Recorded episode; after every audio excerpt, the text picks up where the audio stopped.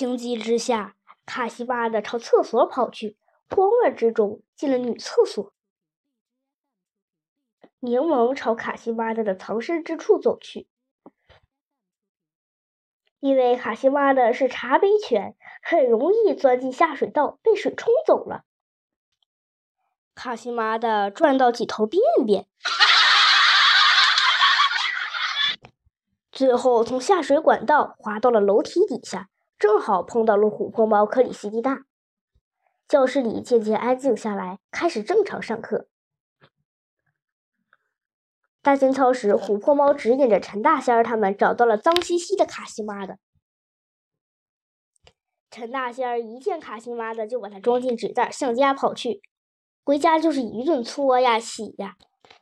卡西妈的终于从一坨便便变回了一只毛色纯正的茶杯犬。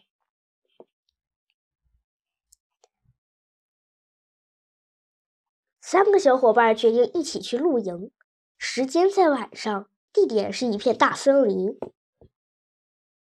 一个月光皎洁的夜晚，他们出发了。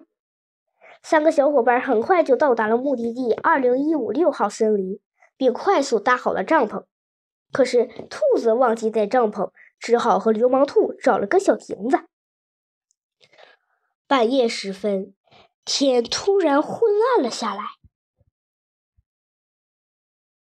乌云遮住了月亮。风越刮越猛烈，不一会儿，豆大的雨点噼里啪啦的砸了下来。